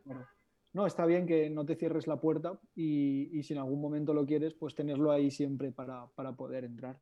Y Sí, por ejemplo, del tema de, de los negocios digitales, eh, reinviertes gran parte del- de la rentabilidad que sacas en criptomonedas o lo sueles reinvertir casi todo en el propio negocio, ya sea cursos sí. o, o publicidad o... hasta hace, mira, hasta, hasta mediados del 2020, como te digo, era todo reinversión en, en mi propio negocio y en mi vida, ¿no? Pues en pagar mis gastos, perdón, hacerme un viaje, etcétera. O sea, yo he vivido siempre reinvirtiendo en mi negocio y viviendo la vida, ojo, que no se nos olvide. Y, hace poco he empezado un poco con la estrategia de, bueno, gano ya pastita con mis negocios, tal, oye, eso de las inversiones creo que va siendo hora, 27 años, tal, también vas madurando, ¿no? Yo, Claro. yo creo que a los 20, 22, 24 no tenía la cabeza como para empezar a, ni con bolsa ni con nada, ¿no? Entonces, pero ahora sí que te vas dando cuenta, ¿no? Hostia, me voy acercando a los 30 años o lo que sea, y dices, bueno, pues me sobra tanto dinero al mes, pues oye, se puede ir poniendo a invertir. Y lo que hago es eso, la gran, gran mayoría lo reinvierto en mi negocio, dejo un fondo de emergencia o lo que sea, y luego suelo meter un poquito a criptos. O sea, se podría decir que Aitor ahorra, ¿no? Pero al fondo de emergencia, pero la verdad es que lo que más es reinvertir en el, en el Sí, negocio para, yo para que siga creciendo. Sí, yo creo que lo que más hago es reinversión en el negocio y, y vivir también, mucho Claro. pues, No, no, no. viajes y todo eso. Hay que vivir también, que te lo mereces, ¿sabes? Cuando, Sí, cuando comentas cómo has empezado, la humildad con la que empezaste, pues oye, cuando ya llegas a tener unos buenos flujos de caja también, Sí, eso, o ¿no? La sea, recompensa. aunque bueno, ahora con la pandemia no se puede gastar mucho. Siempre lo comento con, mi- con mis amigos de qué de pasta se- estamos ahorrando, yo creo que todos en la pandemia, porque es que en Navidades me iba a ir a Nueva York, por ejemplo, con mi novia y dices, no voy. Te ahorras 2.000 euros, tío, de no ir a Nueva. York. ¿Eh? Solo en el vuelo.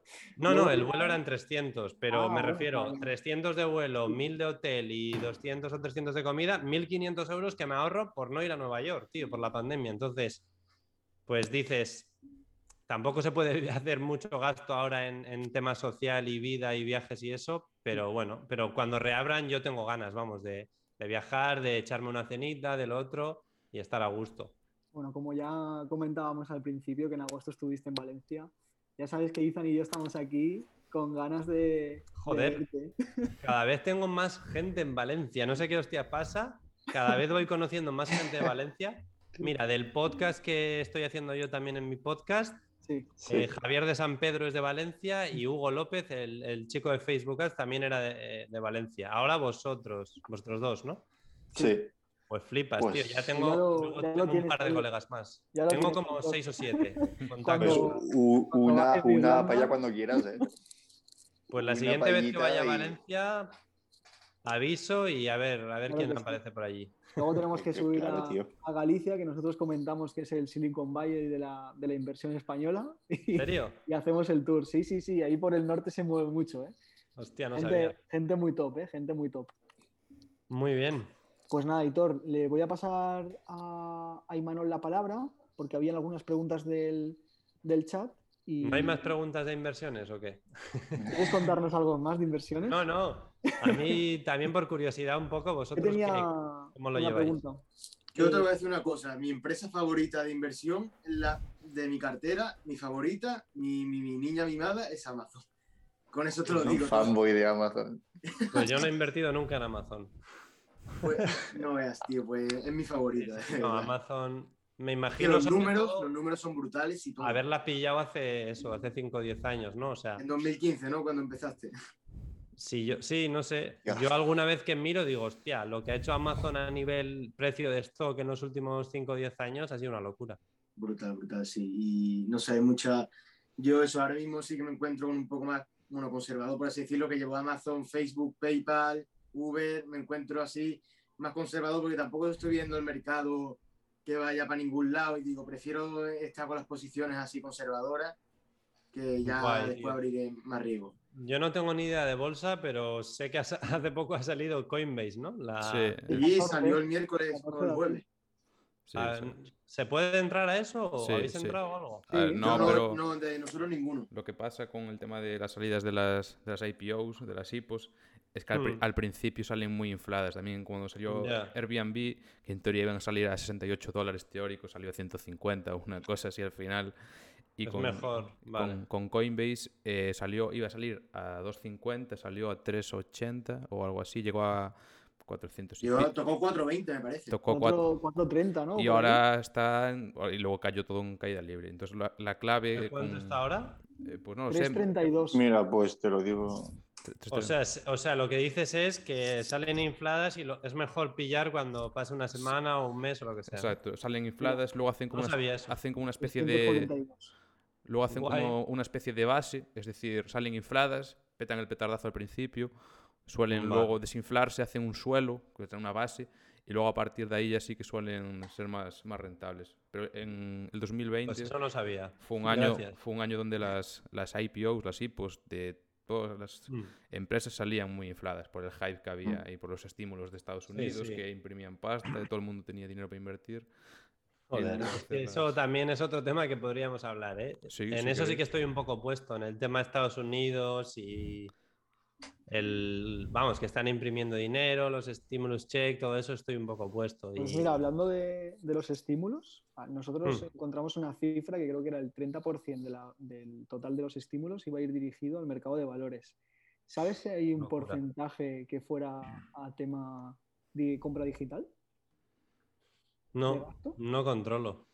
Yo creo que igual la gente sí que ha gastado también en cuanto le han dado el cheque. Yo, sí, Mucho, mucho seguro. Seguro. yo estoy muy de acuerdo con lo que has dicho de que a la peña le ha llegado el Steamy check y han metido 500 pavos a Bitcoin y 500 a Tesla, Sí, sí, tío. O sí, sea, sí, sí. La gente a comer, ¿eso qué ¿eh? es? A pagar el alquiler una polla. Yo meto a Tesla y a ver si me hago rico. O sea, Pero es como la imagen esta que salió que estaban pidiendo comida. Iban en un Dodge V8, ¿sabes? Y una fila entera de Dodge, pero iban a por comida, que decías, es que no tiene Sí. sentido. Si es que lo que cuesta ponerle gasolina, te llenas la nevera no. entera, ¿sabes? una locura lo de, Lo de Estados Unidos- Street.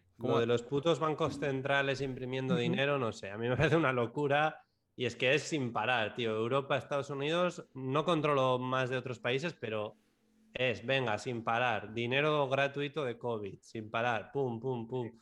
Pues no sé dónde va a llegar eso, pero yo lo que veo es eso, que se está descontrolando, Sí, está Bueno, pero tú como, como inversor de criptomonedas ya lo estás viendo lo que está pasando. Sí, lo veo un poco eso como, como hedge, ¿no? Que lo comenta la gente, hedge against, in- against inflation, tal. Pues yo un poquito con esa idea y con la idea que me gusta la tecnología y creo que tiene futuro todo el tema blockchain. Entonces, un poquito con, contra la inflación de, del dólar y del euro y todo, bueno, y de toda la economía. Y otro poquito porque me gusta y, y ya he leído mucho y digo, tío, esto yo creo que tiene potencial. Si no, no tiene sentido meterse, ¿no? Que es lo que siempre le digo a mucha gente, pero ¿te vas a meter solo porque crees que va a subir el precio? Es que no sé, es un eso, poco no raro. eso es seguir el precio y al fin y al cabo, Claro. quien sigue el precio pierde. Incluso muchos bancos ya han empezado con ETFs de, de Bitcoin, o sea, Hmm. gente, gente grande con, con millones ha empezado ya a meterse en, en ese mundo y, Michael y dices, bueno, por algo, por algo es, ¿sabes? ¿Y cómo has- Me imagino que controláis, ¿no? El tema ese de Michael Saylor y todo esto. Mira, pues no, no sé. No. No, es que no, no- nosotros Un tema Bitcoin y, y tal, no, no No es que estoy muy friki en ese tema. Un tío de mm, el CEO de MicroStrategy, que es una Ah, sí, sí, también, eso sí. Sí que- que ese tío va a saco. Es como sí. ha metido todo en Bitcoin, todo el balance sheet de su empresa en Bitcoin. sí. Luego después de eso vino el, el de Tesla también que pilló Elon Musk y eso. Y Sí. esos movimientos que luego habrá muchos más que no conozcamos que están haciendo esos movimientos, pues yo creo que eso se está poniendo interesante. Yo siempre digo, no sé lo que va a pasar, pero al final es tienes que confiar e invertir en lo que tú crees que, que es bueno, pero con tu confianza y con tu tal, con tu conocimiento, no porque te ha dicho tu primo que, esto va a ir guay. Ya que comentas esto del tema de MicroStrategy, o sea, del porcentaje de... O sea, esa empresa sí que va full en Bitcoin. Por ejemplo, Tesla tiene un 8% de su caja, de su caja neta en Bitcoin, Square un, un 5, pero... Eh, MicroStrategy un 100, ¿no? Tiene, tiene una locura, es full Bitcoin. toda, su empresa depende del Bitcoin casi, básicamente. Y hay un, pues a mí ese tío me mola. Hay un fondo de, inversión hay, hay un fondo de inversión de, de un chaval, bueno, chaval, un, un chico en Twitter, se llama Mérito Numantia, que por el mm. tema de los fondos, invertir en Bitcoin y demás, por regulaciones y demás, no pueden hacerlo directamente. Y su tercera posición más grande es MicroStrategy por el tema de... Es como que él para invertir en Bitcoin tiene que invertir en MicroStrategy para hacerlo indirectamente. Entonces sí, MicroStrategy. Es interesante, ¿eh? esas, esas movidas que hay en el mundo de, de las inversiones de si invierto en MicroStrategy, en realidad estás invirtiendo en Bitcoin, es lo que has dicho, porque ese tío es que además pilla créditos, tío. O sea, está todo el puto rato. He pillado un crédito de 500 millones y lo he metido todo a Bitcoin. Venga. y seguimos. Y tal y cual. Y dices, joder. No, lo que me gusta de ese. lo que me gusta de ese tío es cómo lo explica, tío. No sé si habéis visto algún vídeo suyo. Cómo explica el concepto de Bitcoin, tío. O sea, lo explica que no sé si. Que a mí no sé, es que me convence y luego lees más y dices, tiene sentido. Entonces, yo por eso estoy, pero pero vamos, cada uno tiene sus opiniones, pero me gusta muy bien cómo lo, cómo lo explica él. Hombre, es que para tener 100, 100% de su balance ahí, tiene que estar muy puesto. O sea, no, no cual, cualquiera mete 100, 100% de su balance en, en Bitcoin. Sin saber nada. Mm. Claro, claro. Mm. No sé, si te suena también los fondos de ARK. ARK Invest son una chica o señora o por así eh, que lleva unos, unos, fondos de inversión muy arriesgados y es, es pro Bitcoin también a tope. Hizo una, una, estimación de la capitalización de Bitcoin de cuando entren los precios gordos, que va a hacer un por, un por cinco de la capitalización de, de Bitcoin. O sea, hay, hay, gente ya muy importante con muchos millones, los mm. peces gordos, entrando cada vez más en, en todo este tema de Bitcoin. Sí, yo... Habla, habla, y ahora te comento una cosa. Yo no tengo, o sea, no tengo ni, idea de predicciones y demás, pero con mi conocimiento básico no estamos hablando ya de una broma. O sea, estamos hablando de un puto trillón en americano que ya no es esto de mm, que entra cualquiera y sube o baja el precio. O sea, para subir o bajar el precio de Bitcoin tiene que haber muchas ventas o muchas compras, ¿sabes? O sea, no es como una altcoin que, que tiene 100 veces menos, ¿sabes? De market cap y o sea, el Bitcoin ya empieza a ser algo serio, yo creo, porque ya es que es Michael Saylor, Tesla, lo otro, no sé qué. Ya puedes pagar con Bitcoin, te puedes hacer una tarjeta y pues, no sé qué. O sea, son más cosas ya. No es como en 2017 que era como más. Era como más nuevo todo, ¿no? Ahora es como, tío, va pillando como más eh, adopción, diría yo. Yo creo que esta, por así decir, segunda ola, o sea, porque la primera fue mm. 2017 que alcanzó los máximos y luego petó, que ahí fue cuando eh, tal. esta segunda ola la veo diferente, o sea, cuando rompió máximos anteriores de los 20 y pico mil que había alcanzado, ahora es totalmente distinto lo que comentas. Ahora se puede pagar con Visa y Mastercard, que han aprobado mogollón de puntos para pagar con PayPal, luego Square también se está metiendo ahí, Tesla, eh, JP Morgan, Goldman Sachs, eh, todos estos haciendo predicciones acerca del Bitcoin. Yo lo veo distinto a 2017. Sí, sí, totalmente de acuerdo. ¿eh? Yo me acuerdo 2017 que en 2017 a mí sí que me dio la sensación de esto es una estafa piramidal, tío, porque fue la de boom, subió a 20.000 y luego cayó a 3.000 o 5.000, no me acuerdo.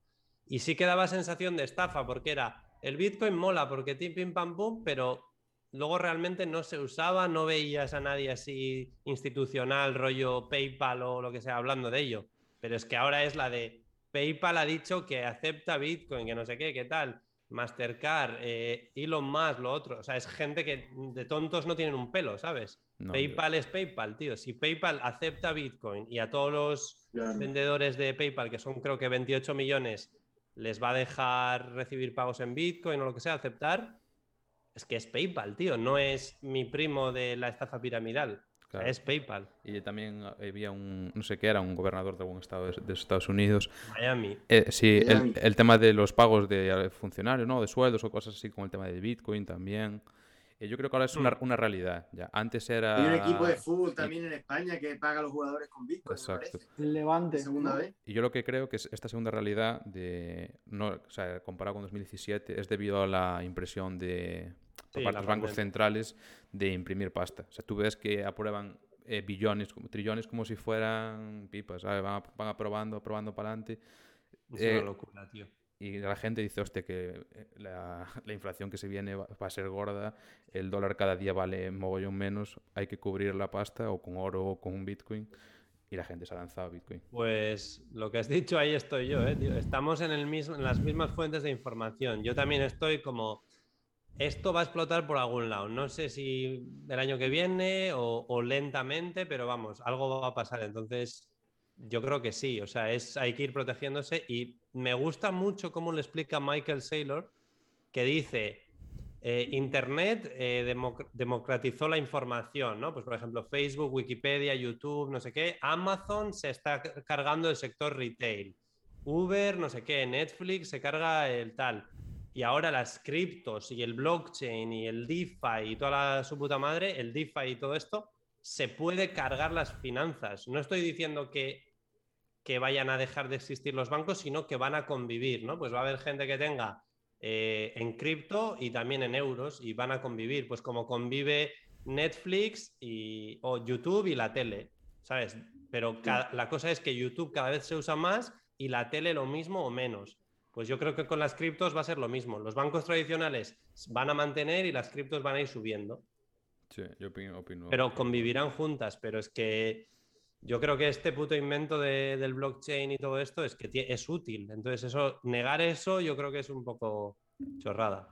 No sé si tendrás alguna pregunta más para nosotros relacionada con esto, si quieres hablar algún tema de, de inversión, de bolsa, de criptomonedas. No, pues me apetece hacer alguna preguntilla. A ver, em, sí, vosotros, el tema de las inversiones, ¿qué, ¿en qué tipo de inversiones estáis metidos? O sea, ¿solo en bolsa o también en real estate o en fondos indexados o en cripto? ¿Cómo Vale. lo tenéis Em- vosotros? empiezo yo, si quieres, luego van, te van comentando la el- Guay. los, los demás. Porque cada uno, eh, comentamos varias veces ya en algunos programas, que tienen una percepción del riesgo diferente, ¿sabes? Entonces, por ejemplo, yo en Bitcoin entré estas navidades, básicamente cuando vi el regalo de, de Reyes y todas estas cosas, pues cogí y dije, me, me, Mm. me vuelvo a meter, ya que estuve en 2018, pero salí y entonces tengo un, un porcentaje, pero pequeño en Bitcoin. Básicamente mi teoría fue, esto creo que, que va a ser una realidad, me voy a subir a la ola, si me subo y me caigo, pues no pasa nada, porque es un porcentaje pequeño que me da igual, y si me mantengo en la ola y gano pasta, pues de puta madre. Básicamente esa fue, mi fi- filosofía con Bitcoin. Después tengo eh, fondos indexados, un porcentaje pequeñito para ir aportando de vez en cuando. eh, cuando o sea, ahora mismo, como no tengo ingreso estable de nómina ni, ni Vale. demás, todo lo que tengo que meter es mi cumpleaños, navidades, eh, cosas que me dan así o que me voy sacando por algunos lados de trabajar en verano o demás. Bien. Ahí voy metiendo una parte. Y luego casi todo renta variable. Acciones, eh, Facebook, DraftKings, Netflix, eh, PaySafe y demás empresas. Ahí tengo... O sea, tema porcentaje, mucho en acciones y un poquito en, en Bitcoin y en, Sí, y en fondos indexados. ¿no? Sí, exacto. Luego en... La 90, podríamos hablar 90, 5, 5 o algo así. No, igual oche- eh, 70 y- 80, 10, 10. En, en Bitcoin tengo casi un 10% en tema de criptomonedas. Y luego... Porque ha subido. y nada, casi todo es en renta variable de, de acciones. Y estas caídas de estos Claro, días, guay. porque estos días hubo, bueno, estos días, semanas atrás, ¿no? Hubo unas caídas en bolsa bastante grandes y demás. Mm. Y la gente, pues, eh, o vendía parte de lo que tenía para cubrirse, para tratar de minorizar las pérdidas y demás. Otros eh, quedaban en liquidez 100% en cash para el tema de Sí. las pérdidas. Yo no, no vendí una mierda, ni nada. Yo básicamente confío en las, en las que tengo de las acciones que tengo, las tengo bien analizadas, largo plazo, futuro, entonces no vendo una mierda por miedo. Si- Cuando cae más, compro. Y esa es mi estrategia. Soy más agresivo. Bien. Dentro de los que, del equipo, mi, mi estra- estrategia de inversión es un poco sí, más arriesgada, más agresiva, pero en el largo plazo sé que esas empresas y los activos que tengo lo van a hacer bien. Entonces esa es mi, Vale. mi filosofía. Guay. ¿Y los demás? ¿Tú, A ver, pues? José, vale. Yo, yo, por ejemplo, sí que tengo en Bitcoin también una parte, una pequeña parte, creo que no llega a un 1% de todo mi capital, muy, muy pequeña. En Bitcoin, dividido en Bitcoin Ethereum, muy pequeña, pues por eso no lo hablaba con Ima, el tema de no perderme la ola. Hmm, Y, digo, no, y además que antes no tanto, pero ahora yo lo veo una realidad, es una realidad. Entonces, La realidad, a mí me interesa tener algo ahí. Y después ya fondos indexados no estoy porque ahora mismo mientras tenga tiempo para poder gestionar yo mi cartera y Hmm. luego lleve bien, guay, en el momento que yo vea ya que tengo demasiado capital y, y es mejor diversificarlo así, bien, pero yo llevo empresa, como te comentaba antes, ¿no? Que llevaba Uber, Amazon, Facebook, Apple, Xiaomi y, y no sé si me dejo alguna más, pero conservador Vale. en ese sentido, porque ahora mismo no veo el mercado para, para entrar con más riesgo. Y después sí que ahora me estoy formando mucho en real estate, me estoy formando mucho, estoy a tope en concursos y eso, pero todavía no, no he entrado en inversión en real estate todavía. Vale, genial. No, me mola esta pregunta porque estoy aprendiendo cositas, ¿sabes? O sea, yo de bolsa no tengo ni puta idea y bueno, pues que me comentéis cosas y, y yo aprendo también. Qué. Bueno, pues yo eh, tengo 100 bol- bolsa, o sea, eh, tipo Bitcoin, Ethereum y tal. No tengo, pero sí que es cierto que en bre- breves vo- voy a empezar a lo que es trading con cri- criptomonedas, porque me eso de un minuto, cin- cinco minutos, esos, esas tem- tem- temporalidades tan, tan bajas, operarlas sí que me mola bastante. Pero lo que es Bitcoin de aquí a 10 años, o no, no tengo nada de eso.